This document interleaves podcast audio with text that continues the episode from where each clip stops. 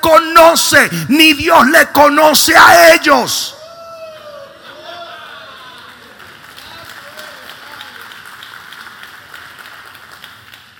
Te lo voy a probar. Segunda de Timoteo 3.1. Segunda de Timoteo 3.1. También debes saber esto, que en los postreros días vendrán tiempos peligrosos. ¿Por qué? Porque el diablo va a ir a la iglesia. No, hombre, no. Va a mandar a sus sobrinos. Porque habrá hombres, no demonios, hombres. Yo los otros días le dije que la iglesia cristiana está llena de narcisistas.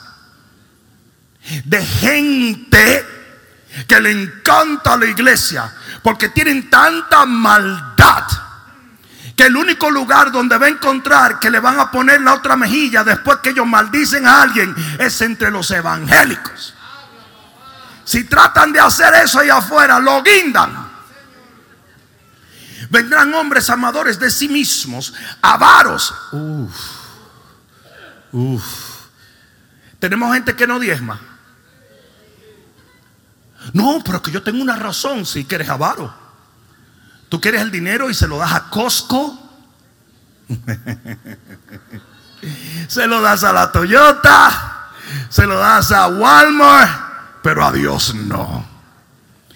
Avaros, vanagloriosos, soberbios. Soberbia es orgullo. Blasfemos, aquellos que iban haciendo chistes contra el Señor. Desobediente a los padres. ¿Hay alguno de eso en las iglesias? Desobediencia a los padres, desobediente a los pastores desobediente a cualquier gente. Son rebeldes. soy rebelde porque. Ingratos, impíos, sin afecto natural. Una de las cosas que caracteriza a los narcisistas es que no tienen afecto por nadie. No pueden sentir implacables, calumniadores, interperantes, crueles, aborrecedores de los buenos, traidores, impetuosos, infatuados, amadores más de los deleites que de Dios. Me están dejando solo, qué cosa. ¿Usted han conocido algún evangélico entre comillas así? Pero mira lo que dice, porque aquí es donde viene el asuntito. Que tendrán apariencia de piedad, pero negarán la eficacia de ella. Entonces mira cuál es el asunto. Esta gente parece, pero no es. Aparenta, pero no es. Porque el árbol se conoce por el fruto. Y dos árboles pueden parecer exactamente idénticos, pero de repente uno comienza a echar mangos y el otro comienza a echar aguacates y usted va a saber cuál es cuál. Yo no soy una persona que sabe mucho de agricultura ni nada de eso. Yo me puedo parar delante de un árbol y me dicen, ese árbol es de mango. Y yo digo, ah, chévere. O es de aguacate, ah, chévere. Me pueden decir que es de piña, yo no sé nada. Pero cuando yo veo un mango, yo sé que es de mango. Y cuando veo un aguacate, sé que de aguacate. Y usted tiene que entender que la iglesia está llena de gente que la única manera de usted definir es por lo que hace.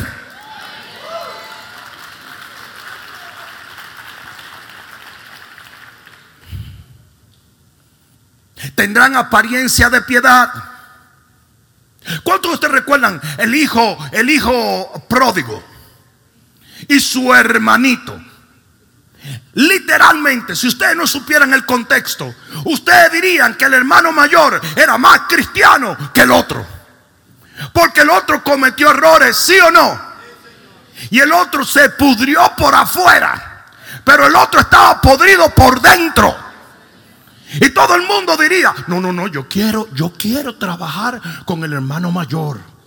Pero el hermano mayor estaba lleno de pudredumbre, era un sepulcro blanqueado lleno de muerte, de odio hacia Dios, de odio hacia la gente. Y así hay mucha gente en la iglesia. Son gente impías, aunque aparenten piedad. El hermano mayor fue tan barbarazazazazo. ¿Entendieron esa palabra, verdad? Fue tan barbarazo que corrigió al padre y le dijo, tú no eres bueno. Después fue y corrigió al hermano y le dijo, tú no eres bueno. ¿Y quién es bueno? Mí. Eso es narcisismo. Una gente que no admite errores. Que literalmente se cree más bueno que Dios. Ah, es, y tiene mucha religión. Aleluya, santo. Alábale. Y, y son, mira, son los primeros en dirigir la oración. Porque eso lo dijo el Señor. Harán oración para que por su palabrería sean estimados en alto. ¿Ustedes se acuerdan cuando el publicano y estaba orando delante del otro? Él estaba orando porque son religiosos por excelencia. Pero ¿qué sucede? Que su oración era una oración llena de orgullo. Yo no hago nada. Yo no estoy mal. Mientras que el otro decía, Señor, el publicano decía, Señor, ten misericordia de mí, yo sí que cometo errores. Y el Señor dijo, ese está correcto y aquel no.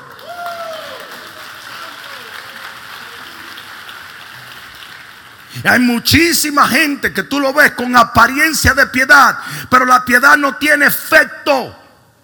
Óigame bien, cuando el trigo y la cizaña están pequeños, por decir así, no han crecido, se parecen iguales.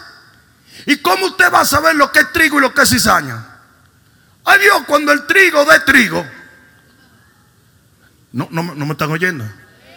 Porque una cosa es que la cizaña no puede dar frutos. La cizaña lo único que da es maleza.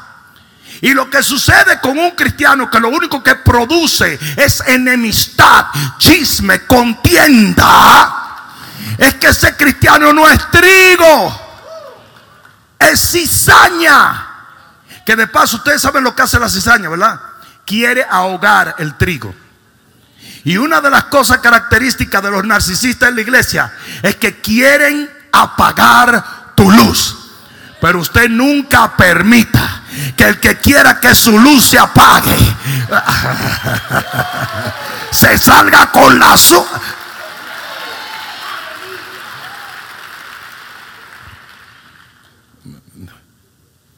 pero ¿por qué no hablamos de otra cosa? ¿Qué dijo el Señor a los ángeles referente a la cizaña? No los voy a separar ahora. Los voy a separar al final de los tiempos. Y estamos en el final de los tiempos.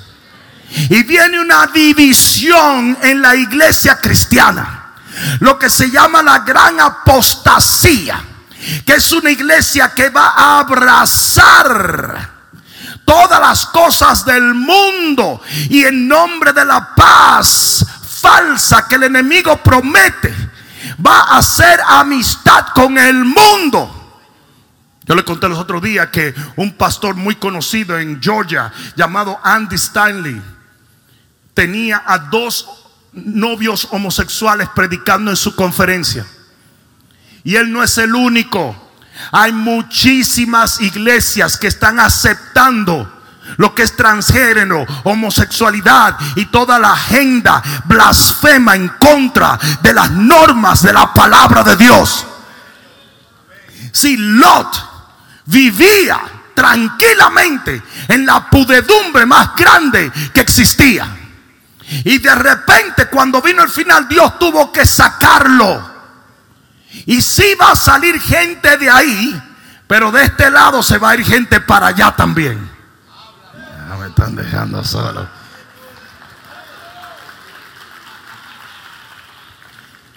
Y ustedes se van a dar cuenta de que gente que daba fruto, gente que le servía al Señor, gente que oraba y buscaba de Dios y predicaba el Evangelio, de repente se van a convertir en cizaña.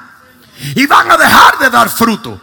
Y van a comenzar a pelear con la gente de la iglesia. a criticar y a perseguir. Es como estos que hacen videos en YouTube no ganan un alma ni por coincidencia, pero atacan a todos los hombres que están haciendo cruzadas, atacan a todos los evangelistas, a todos los pastores, porque son cizaña.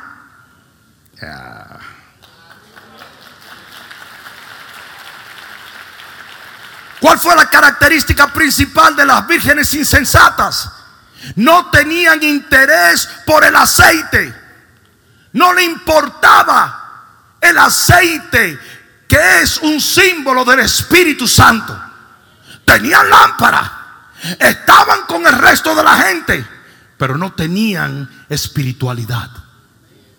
Y hay muchísima gente que puede estar en el mismo lugar que nosotros, pero no les interesa en lo más mínimo intimidad con Dios.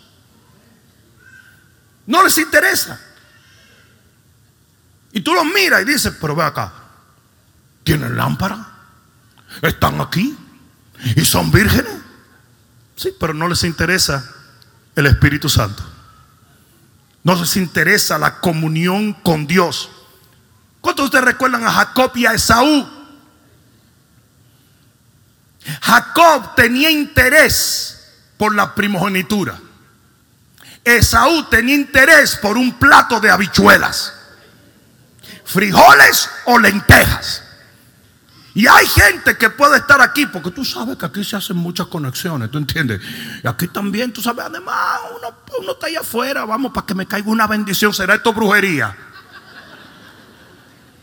¿Qué te pasa? ¿Será esto fetichismo?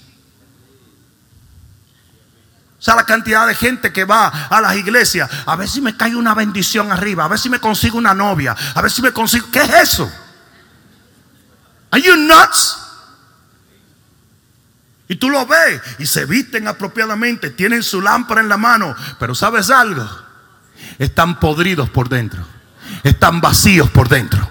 No hay nada de Dios en sus vidas.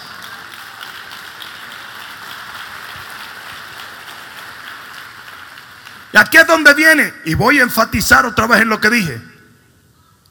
No invierten en el reino.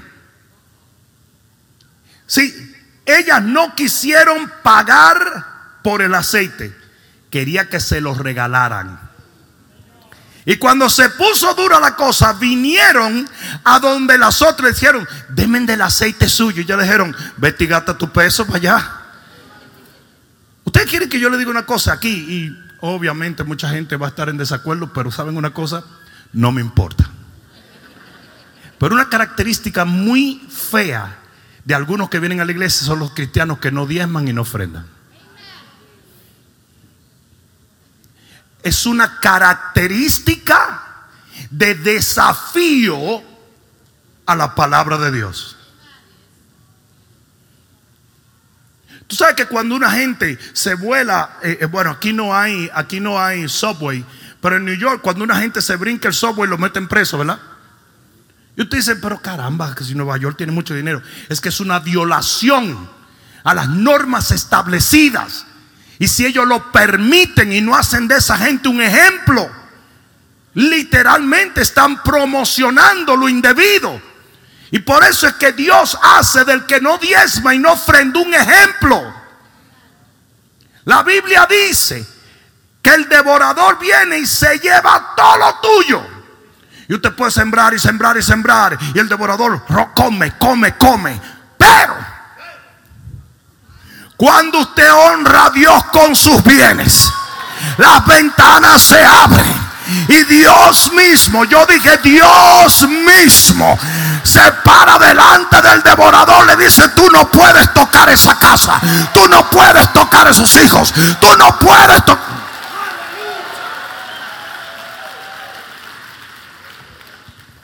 Yo le estoy hablando aquí abiertamente porque ya estos no son momentos para estar andándose con sutilezas. Regálenme el aceite. Lo que le costó a otro, yo lo quiero for free. ¿Sabe la cantidad de gente que viene a la cruzada y me dice, ora por mí, pastor, para que tu unción se transfiera? Digo yo, ñeñe. ¿Y qué es eso, men? Váyase a buscar la unción usted. Váyase a ayunar. Váyase a orar. Váyase a clamar a Dios. Sea fiel. Siembre. Busque. Corra detrás del Señor. Alguien va a tener que dar un grito de gloria aquí. Porque básicamente el problema con esta gente es que dependen del hombre y no de Dios. Porque ellas no vinieron y le dijeron, Señor, danos aceite, Señor, ayúdanos. No, vinieron donde el otro.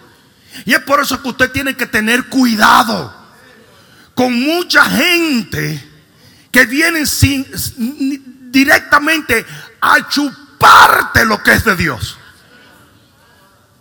¿Sabe lo que dice la Biblia? Anda con sabios y sabio serás. Y si andas con brutos, a te vuelves.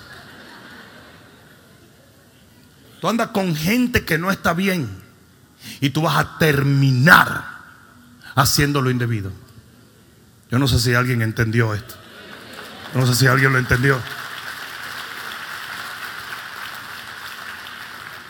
Si una de las cosas con esta gente insensata es que son envidiosos antagónicos. Por eso critican, por eso murmuran, por eso chismean, por eso no, no se adaptan ni se someten. Es como Caín y Abel. Caín persiguió a Abel y lo mató. Simplemente porque Dios lo bendijo con aceptación por su conducta. Y todavía Caín está descalentado, porque esta gente siempre está descalentada. Parece que lo bautizaron con agua de limón. Y siempre está incómodo. Yo, yo, ustedes nada más ven los cortes de pelo. Yo le veo la cara a la gente. Y hay gente que tiene una cara. Como si yo fuera un dentista, un odontólogo y tuviera. ¿A quién le gusta la fresa esa? Yo no he visto, mira, yo no he visto una gente que diga, ay, gloria a Dios. Ah. Todo el mundo está así, mira, doblado. El día que inventen otra cosa va a ser una maravilla. You know? Yo el otro, hace mucho tiempo tenían que sacarme los cordales. Y yo busqué en toda la Florida, pero eso me dio un lío. Un tipo que me durmiera, compadre.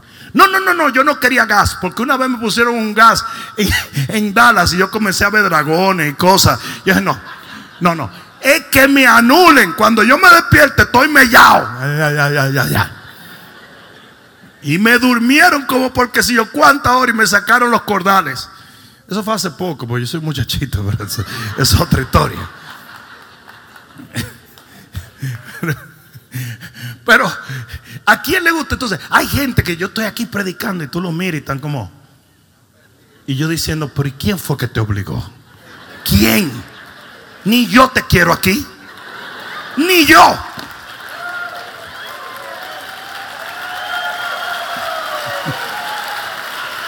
Mira, mira. Maticando chicle para pegárselo a la doña del frente en, la cabellera. Why are you here? Oh, yo estoy aquí porque yo quiero tener lámpara y que todo el mundo piense que yo estoy. It doesn't work. No funciona. A ti se te puede pegar un olorcito. Es como cuando están friendo pollo en la cocina, te sale y cualquiera que te huele dice, ay, Dios, qué tú estabas haciendo? No, mi esposa friendo pollo, pero eso no quiere decir que tú eres un pollo. You don't have to be here. Ah, pastor, pero no diga eso, que se vayan. Que se vayan. ¿Pero quién quiere que estén aquí?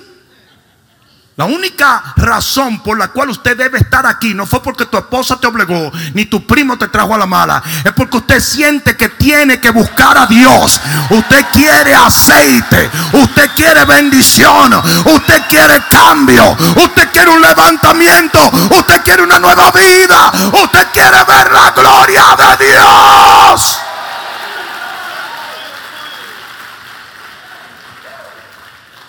Hello. Porque después de todo hay más esperanza en el frío que en el tibio. Por lo menos usted es un pecador honesto. A lo que menos le gusta al Señor es el tibio.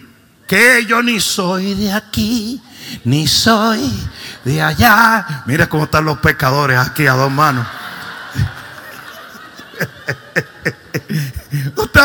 el tibio está entre dos aguas. Ni está caliente ni está frío. Dice Dios, a ese lo escupo de mi boca. I don't like that one. Eh, es más, yo quiero que decirle usted una cosa. Una de las gente más peligrosas que ustedes pueden tener como amigos son los tibios. Porque en el momento en que tú dices aleluya, digan, dicen ellos, ay, gloria a Dios. Pero en el momento que tú dices pecado, dice, ¿a dónde vamos? Ese tipo de gente no es buena contigo. Búsquese una gente que cuando usted le hable de pecado lo mire como un lobo. ¿Qué te pasa?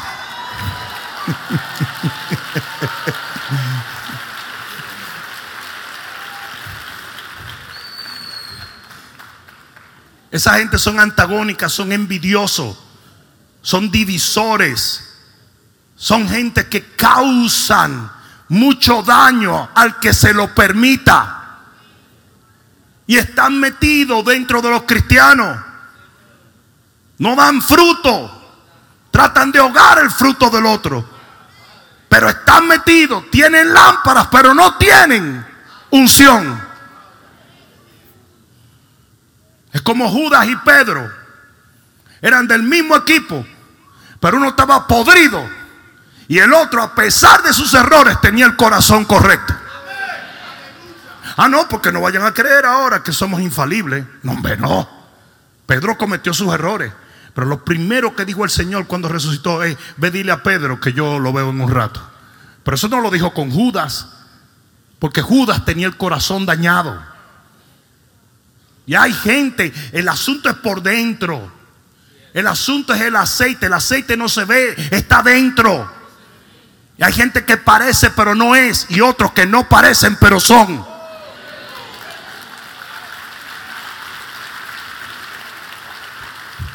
Por eso es que dice en Mateo 24, que es el capítulo anterior a nuestro texto, versículo 40, entonces estarán dos en el campo el uno será tomado y el otro será dejado. Dos mujeres estarán moliendo en el molino. La una será tomada y la otra será dejada. Velad pues porque no sabéis la hora en que ha de venir vuestro Señor.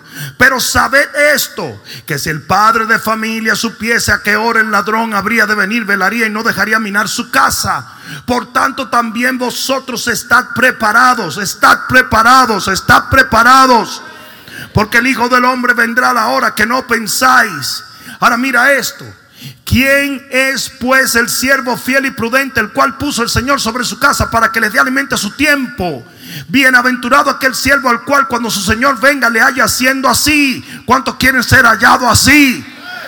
Sosteniendo, alimentando, bendiciendo, nutriendo a los demás.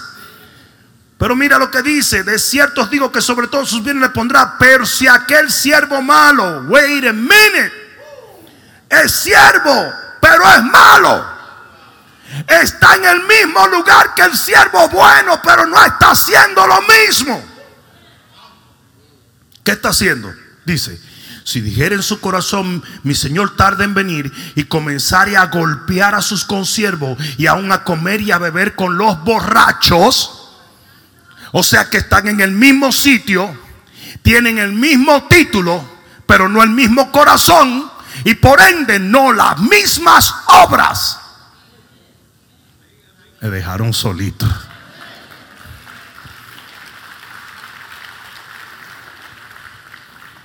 Voy a terminar yéndonos a los prudentes. Porque dice que habían cinco vírgenes insensatas. Y había cinco vírgenes prudentes. Y la palabra prudente allí es el griego frónimos, que quiere decir sabio, inteligente o prudente. Esa palabra está usada en Mateo 7:24, cuando Jesús habló de la parábola de los dos cimientos. El que construyó la casa en la arena y el que construyó la casa en la roca. Y el que construyó la casa en la roca era uno que oía la palabra, pero la aplicaba a su vida. Dice, a ese lo compararé con un siervo prudente. Usted no puede venir aquí a simplemente oír. Usted tiene que llegar a su casa y enderezar su vida para que el Señor lo encuentre preparado.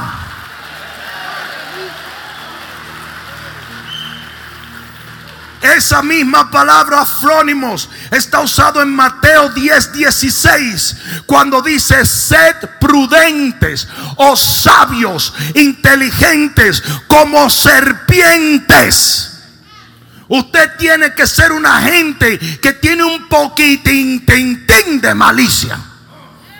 Porque por eso fue que en el versículo 9 del texto, cuando vinieron las insensatas a engañarlo, le dijeron, piérdete loca. Esa es una traducción. Mira cutáfara verdiáñele.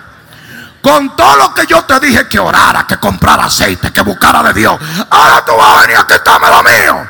Usted tiene que ser un poquito así. No se deje tomar de bobo. O sea, la cantidad de cristianos que se une en matrimonio a gente narcisista. Te toman de tonto.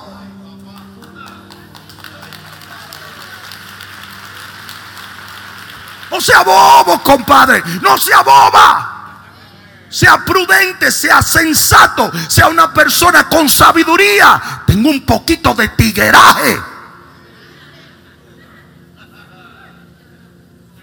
Yo siempre le digo a la gente, usted es el que determina quién conoce la mansedumbre de la paloma en ti o la astucia de la serpiente. Yo hay gente que le trabajo con mansedumbre de paloma. Hay otro que con pura astucia venenosa de serpiente que si se descuida lo mato.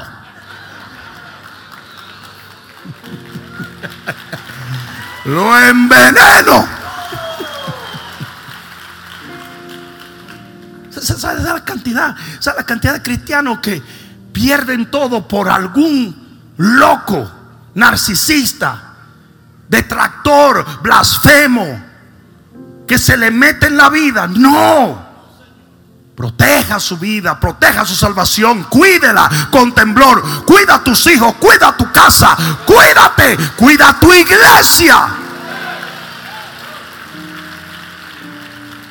Yo tengo líderes que nunca me hablan nada.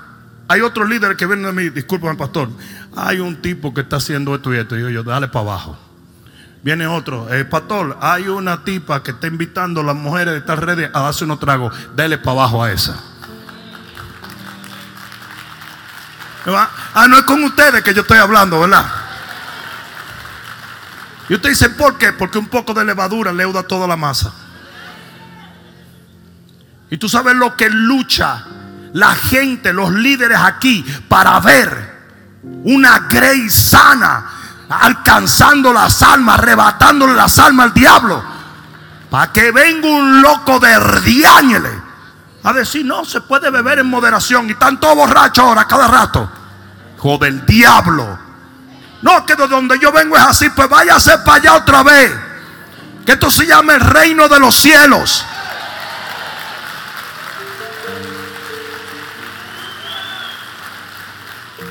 Yo tengo un tío que vino a vivir para acá y duró tres meses. Y cuando yo, tío, pero te va a ir, dice que aquí no se puede manejar borracho. Muchacho, yo tenía un amigo ahí en el trabajo, en la factoría, que lo agarraron borracho y le han echado tres años en Santo Domingo. Todo el mundo puede manejar borracho. Es más, yo manejo mejor borracho. Así me dijo ese barbarazazo. Y la verdad que yo le dije, arranca, arranca tío, porque tú vas a hacer 15 años ahorita mismo. 15, tú vas a, pasarle por arriba a cuatro monjas creyendo que son cuatro pingüinos. Lárgate. Y lo mismo le digo yo a la gente, ¿qué haces tú entre los vivos si estás muerto? Es tan ridículo como buscar entre los muertos al que está vivo.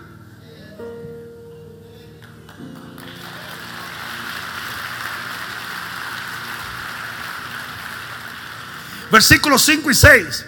Todas las vírgenes se durmieron en la mayor oscuridad. Y esto habla de la antesala del rapto. Ahora, tienen que agarrar lo que voy a decir rápido. Hemos estado pasando por un momento muy difícil como iglesia de Cristo. Donde todo el mundo parece igual.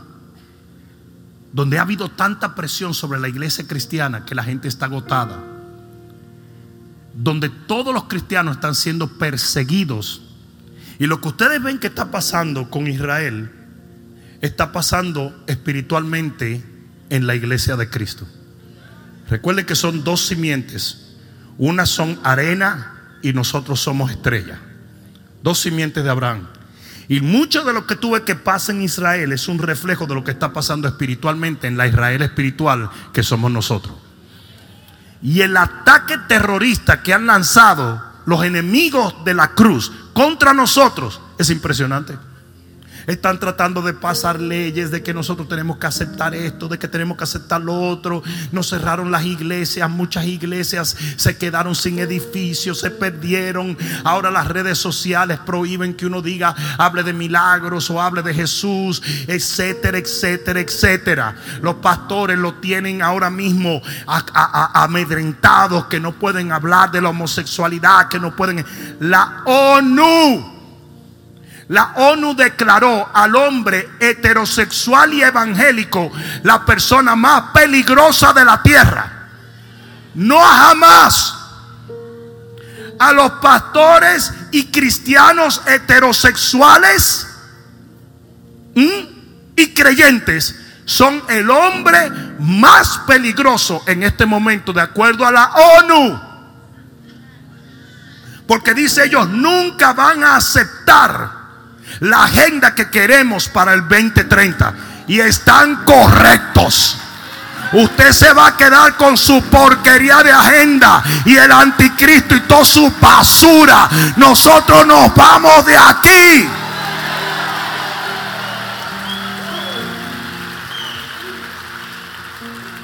Y debido a eso viene un dormir de las vírgenes. Todo el mundo tirado. Pero de repente comienza la separación y ya comenzó. Y le voy a decir las características de este tiempo y del avivamiento que viene. El avivamiento comienza con una predicación del fin. De repente dice que se oyó un clamor, que se oyó un grito. O sea, que ahí me encontraron a mí porque yo grito mucho. Pero dice que se oyó un clamor. Sí, porque no fue de que no. Dice que se oyó un clamor y un grito diciendo, ahí viene el esposo. Y eso es lo que tú vas a oír en este tiempo. La predicación va a cambiar. ¿Qué han estado predicando los pastores? ¿Cómo tener más dinero? ¿Cómo ser un mejor papá? ¿Cómo ser un mejor eh, perro? ¿Cómo ser un mejor gato? ¿Cómo ser un mejor... Ahí viene el esposo. Jesús viene. ¿Alguien está entendiendo eso? Y esa es la predicación que se necesita hoy. Y ustedes van a comenzar a oír púlpitos dividirse. Porque hay muchos que no van a predicar esto. Pero hay otros que van a poder levantar su voz y el clamor de la venida del Señor. Pueblo, Jesús viene y viene pronto. Estábamos en México en un evento. Habíamos cinco pastores muy conocidos. Yo subo y predico sobre la venida del Señor y cuando bajo, tres de los pastores me dijeron, eso es muy ordinario. ¿Cómo tú vas a venir a predicar eso? Le dije, yo, ordinario eres tú. Le dije, ordinarios son ustedes. Porque hoy en día hay un montón de tipos que lo que, como, como las redes sociales han acostumbrado a los pastores a que te den likes. Ellos quieren decir cosas que nadie ha dicho. Para que todo el mundo diga, wow, wow. Lo primero que va a comenzar este avivamiento es cuando se oiga el clamor de que Jesús viene y viene pronto. Lo segundo es que va a haber un llamado a levantarse. Porque dice que en ese grito decía, salid a recibirle. Y ustedes tienen que entender una cosa. Cuando se habla de salir, segunda de Corintios 6, 14, 18, es un llamado a la santidad donde dice, sal de en medio de ellos. Sal de en medio de aquellos que no tienen aceite. Sal de en medio de aquellos que no quieren servir al Señor. Sal de en medio de aquellos que siguen durmiendo. Sal de en medio de aquellos que no tienen una realidad en Cristo. Sal de en medio de la religión. Sal de en medio de ellos. Y eso es lo que va a pasar. Lo que va a pasar es que los, los, amigos tuyos que están entre yo voy y yo no, ya no sé si voy, yo vengo, qué sé qué, de repente te lo voy a decir, mira, óyeme bien, papá. Si tú no le quieres servir al Señor, yo tampoco le quiero servir al diablo. Entonces, muchísimo gusto, que Dios te bendiga, vamos para adelante y yo espero que te vaya bien.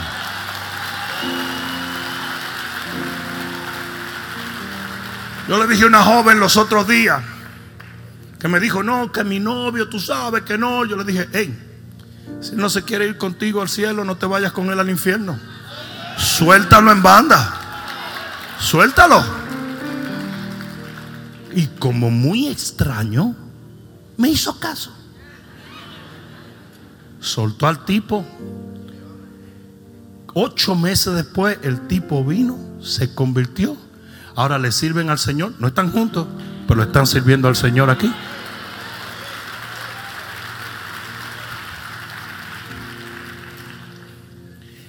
Recibirle allí es el griego apantises, que quiere decir encuentro cara a cara. El avivamiento que viene va a enfocarse en Jesús. No en las cosas que Jesús da, en las cosas que Jesús hace sentir, en las cosas que... No, no, no, no. Jesús.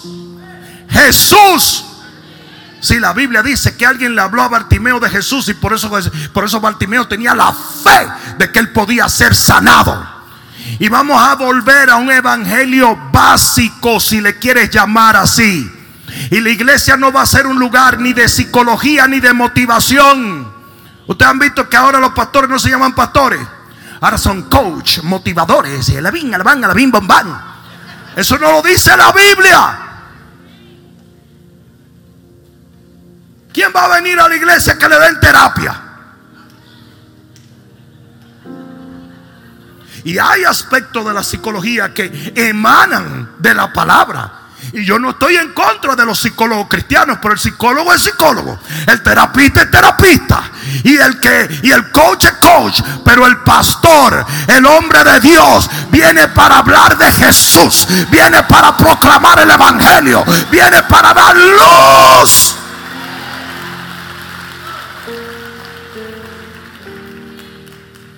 Oh Dios, pero si los psicólogos no quieren hacer lo que yo hago, yo no quiero hacer lo que ellos hacen. Hello. Yo creo en terapistas cristianos. Gloria a Dios por ello. Son dos cosas diferentes. Yo dije, son dos cosas diferentes. Usted viene aquí a recibir luz. Usted viene aquí a recibir la palabra, los oráculos de Dios. ¿Desde cuándo venimos a recibir terapia? Y tercero, dice aquí en el versículo 7 que cuando se oyó esto, se levantaron y arreglaron sus lámparas. Y ese es el tercer aspecto del avivamiento en que vamos a vivir ahora. La palabra arreglaron es el griego casmeo, que quiere decir honrar, poner en orden de prioridad, preparar. Y te voy a decir lo que va a pasar en este tiempo. Va a haber gente que dice, no, no, no, no. No, no, no, no. Yo no me voy a meter en eso de que poner a Dios prioridad y arreglar mi vida. Eso está muy bonito, gloria a Dios. Pero yo estoy oyendo eso de que Cristo viene de mi abuelita. Pero hay otros que van a decir, wait a minute, man. Yo tengo que preparar mi lámpara. Yo tengo que preparar mi casa. Yo tengo que preparar mi vida. Yo tengo que ordenar mis prioridades. Yo tengo que alinear mis hijos. Tal y como le dijo, Isaías, eh, le dijo Isaías al rey Ezequiel, ordena tu casa que te vas. Pues usted se va. Y si usted se va, usted tiene que poner en orden su casa.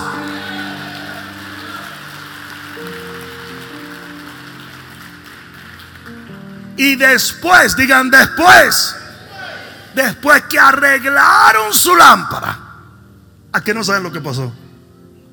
Se tomó el aceite y se puso encima de las lámparas. Porque después que todo esté en orden, viene un derramamiento de la unción del Espíritu Santo.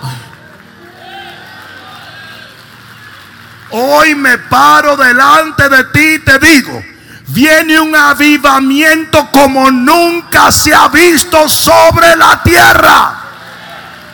Sobre toda la iglesia, no. Sobre aquellos que estén preparados sobre aquellos que arreglaron su lámpara, sobre aquellos que pagaron un precio, sobre aquellos que no escatiman nada para servirle al Señor. Cuando las lámparas estaban arregladas, yo quiero que ustedes lo digan, cuando las lámparas estaban arregladas, fueron llenas de aceite.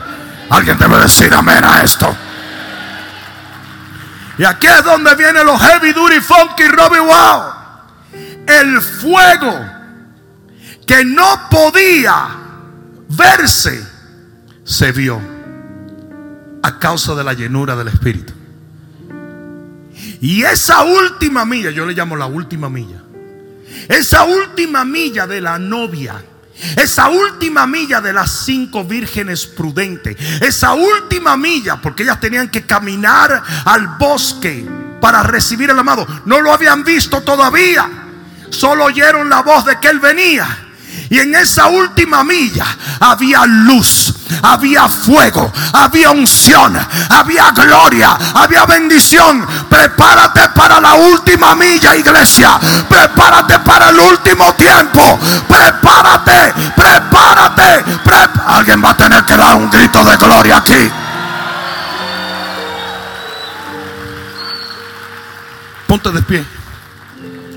Escucha.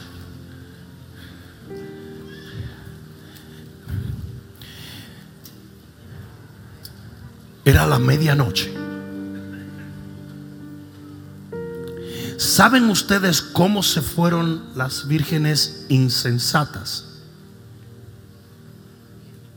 Oscuras. Las vírgenes insensatas se fueron para acá y todas iban desconcertadas, asustadas, sin dirección oscuras, con lámparas vacías, sin saber a dónde ir. Yo no sé si ustedes están entendiendo, pero miren, lo que pasa es que hoy nosotros entendemos que vivimos en ciudades y usted sale a medianoche y tanto la luz se prendía. Pero en el tiempo bíblico, usted no podía caminar de noche sin luz. Literalmente usted no puede. ¿Cuántos han estado en campos o en montañas o en bosques que tú no puedes ver ni la palma de la mano. Pues ellas estaban caminando sin dirección, oscuras, sin saber qué hacer. Porque eso es lo que viene sobre la tierra. Confusión, tiniebla. Todavía no es el rapto, ¿eh? Y ya mira lo que está pasando. Y las vírgenes prudentes van por acá, pero todas llevan fuego. Todas llevan luz. Todas llevan unción. Y ahí es que viene la separación. Ustedes van a ver que el mundo se va a ir poniendo peor, pero la iglesia se va a ir poniendo mejor.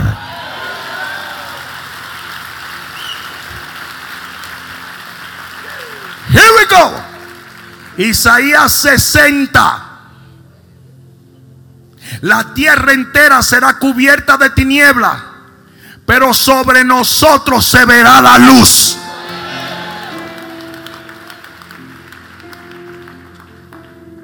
En esa última milla, las vírgenes prudentes iban caminando y la expectativa, el corazón les hace así.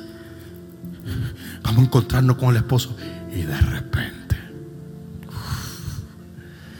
de repente en la luz de esas lámparas se vio el esposo descendiendo. ¡Uh! ¿Cuántos saben lo que estamos hablando aquí? Oigan bien, la segunda venida del Señor y el rapto son dos cosas diferentes. El rapto solamente lo va a ver la iglesia. Jesús no pisa la tierra, sino que en una nube nos espera y nadie lo ve. Esto es secreto. Secreto. Por eso el anticristo va a inventar un montón de loqueras, comenzando porque los ovnis se llevaron a un montón de gente o algo así, los UFO. Pero entiendan que eso es secreto. En la segunda venida, Él pone su pie en el monte de los olivos y se parte en dos el monte. Y es juicio y es terrorífico. Y dice que la gente va a llorar y va a estar consternada. Y el pueblo judío se va a arrepentir de lo que le hizo. Son dos cosas diferentes. Público. Entonces mucha gente se confunde. El rapto no. El rapto solamente lo vieron esas cinco vírgenes. A la luz de la unción que ellas mismas llevaban a la luz de ese fuego que ellas mismas llevaban.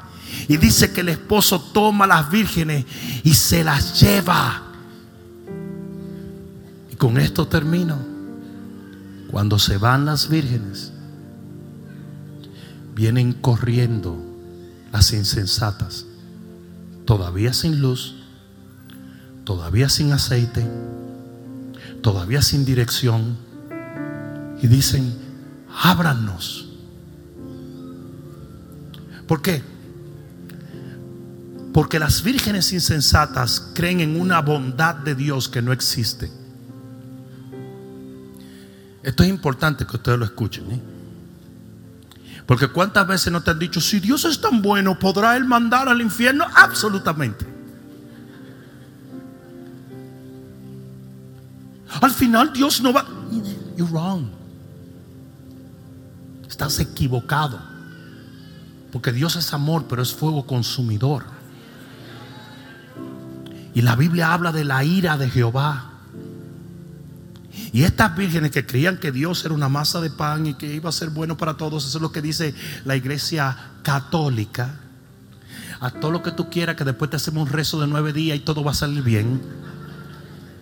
Y te sacan del purgatorio, te llega a buscar un Uber allá arriba y te lleva luego al cielo. Hay tipos que se pueden morir matando gente y de repente, oye, no te olvides de hacerme un rezo. Porque nunca leyeron la parábola de Lázaro y el hombre rico. Que el hombre rico le gritó y le dijo, oye, manda gente a mi familia. Él dijo, mira, ni que lo hiciéramos te van a creer. Escucha. Le dijo el Señor, ellos tienen a la ley y a Moisés. Ellos tienen la palabra. Pero dice que van a venir desesperada Dios mío. En ese momento la gente que no oró va a orar. En ese momento la gente que no fue a la iglesia va para la iglesia. En ese momento la gente que no mencionó a Jesús nunca en su vida, en el momento en que debió de hacerlo, va a estar, Señor.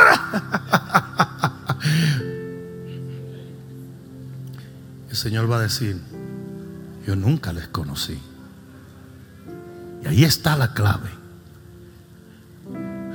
conocer en la Biblia es tener intimidad.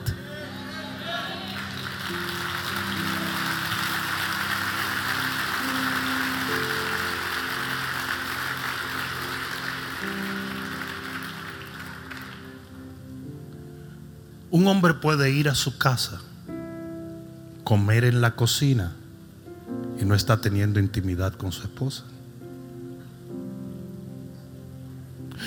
Un hombre puede sentarse a ver televisión y no está teniendo intimidad con su esposa. Un hombre puede conversar sin tener intimidad con su esposa. Pero llega un momento donde el hombre que ama a su esposa va a tener intimidad y donde una esposa que ama al esposo va a tener intimidad y se van a hacer uno. Y algunos dirían, claro, hay hombres que pueden tener relación con su esposa y no tienen intimidad. Got you. El punto que estoy tratando de hacer es, muchas de las cosas que la gente piensa que le garantiza la partida con el Señor no valen tres centavos. Ahora, el hombre que tiene intimidad con su esposa puede tener intimidad en la mesa, puede tener intimidad al conversar, puede intimar con su esposa en la cama o fuera de la cama. Porque esto es una actitud del corazón.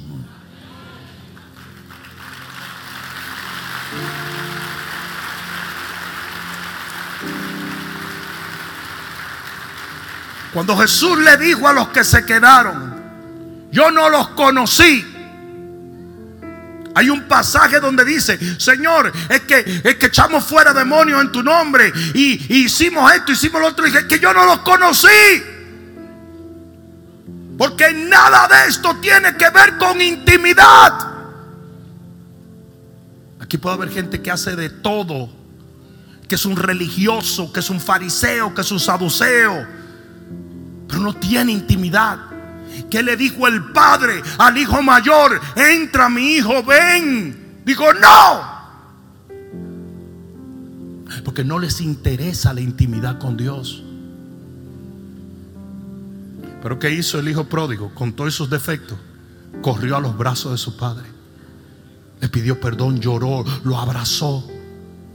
Le voy a decir, el peor enemigo de la cruz es la religión.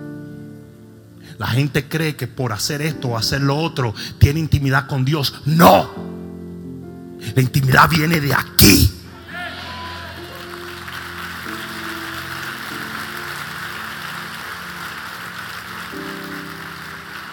Los fariseos eran religiosos y hacían un montón de cosas, pero no conocían al Señor, ni lo quisieron conocer tampoco. Hay gente que va a las iglesias que ni conoce a Dios ni le importa a Dios. ¿Cómo puede ser eso posible? Yo sirvo al Señor desde los 15 años de edad. Y hoy yo te puedo garantizar que más gente se va al infierno desde la iglesia que desde el mundo. Por eso Jesús dijo, yo prefiero el frío que el tibio. Porque el hombre que está pecando allá afuera siente que su conciencia lo está matando. Y eso asegura que en un momento esa persona pueda decir, ¿sabes qué? Señor, yo temo morirme esta noche, yo quiero venir. Pero el que está aquí adentro, le es muy fácil pensar, yo soy el Hijo de Dios. Pero tu lámpara está vacía. La diferencia entre las cinco vírgenes insensatas y las cinco vírgenes prudentes fue su amor al aceite. El aceite simboliza a Dios, a su Espíritu Santo. Usted tiene que buscar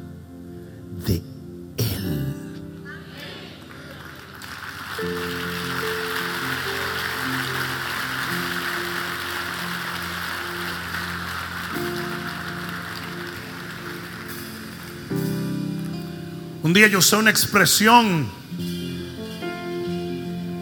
que se volvió viral. ¿Cómo quieres tu cristianismo? ¿Con Cristo o sin Cristo? Y mucha gente diría, that's so weird. Será un poquito weird, pero no deja de ser una realidad. Hay gente que tiene cristianismo sin Cristo. Hay gente que tiene un montón de normas, rutinas, procedimientos, pero no tienen a Cristo. Están vacíos por dentro. Tienen lámparas, sus lámparas no tienen aceite. Hay otros que su cristianismo es basado en su relación con Dios. Y tú tienes que determinar eso. Eso no lo determina ni tu pastor, ni tu iglesia, ni tu líder. Ni siquiera el amigo que te trajo o la amiga que te... No, no, no, no. Solo determina cada individuo. En cualquier momento las vírgenes insensatas hubieran podido decir, lo que estamos haciendo no está bien. Y yo quiero una realidad. Asimismo, toda persona tiene esa opción. Padre, en el nombre de Jesús, que tu misma palabra y la unción que tu palabra trae, traiga la convicción necesaria a cada corazón que en este momento necesita prepararse para tu venida. Padre mío, te necesitamos por encima de todas las cosas. Y queremos en este día decirte que sin ti no queremos nada. Por encima de todo lo que tú das, por encima de los grandes beneficios y bendiciones que tu reino tiene, te queremos a ti, Señor queremos a ti, te amamos a ti, te necesitamos a ti. Perdónanos, Señor, si en momento nos distraemos, nos olvidamos de que tú eres el centro y que la vida eterna es conocer al Padre íntimamente. Ayúdanos, Señor, a no ser hallados en la insensatez de no tener aceite. Queremos de ti en nuestras vidas. Santo Espíritu de Dios, ven en este momento sobre nuestras vidas. Ven para que nuestras lámparas estén llenas de aceite y nuestra vida arda en llamas en el nombre de Jesús. Levanta tus manos y comienza a clamar a Dios. Vamos a terminar ya, pero clama a Dios en este momento. Esto es algo individual, no tiene que ver con ningún grupo. Es algo exclusivamente entre tú y el Señor. Toma un momento y clama a Él. Toma un momento y alinea tu vida a la realidad de una relación con Dios. Eso es algo que no se hace en grupo, sino que cuando lo haces individualmente perteneces a un grupo que lo ha hecho también. Oh Padre, en el nombre de Jesús, perdona nuestra distancia, nuestra tibieza, nuestros pecados, nuestras palabras que no se alinean a tu reino. Ayúdanos, oh Dios, a vivir por ti, para ti y en ti. Ayúdanos a ser diferentes a una generación que se pierde. Ayúdanos a permanecer en ti, Señor. Porque fuera de ti nada podemos hacer. Ayúdanos, Señor. Ayúdanos, Señor a estar listos y preparados, llenos de tu aceite, llenos de tu unción, en una llama que nos dé la luz que se necesita en esta generación. En el nombre de Jesús, en el nombre de Jesús, en el nombre de Jesús. Vamos pueblo, ora, ora, ora, ora. Aleluya. Oh, mi Dios, mi Rey, mi Redentor, mi amado.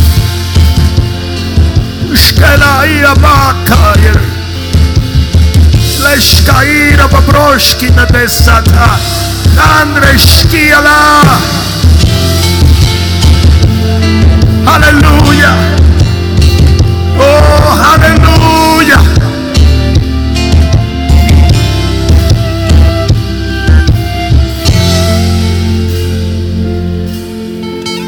Tus manos al cielo y dile, Señor Jesús, en este día yo veo la luz de tu palabra.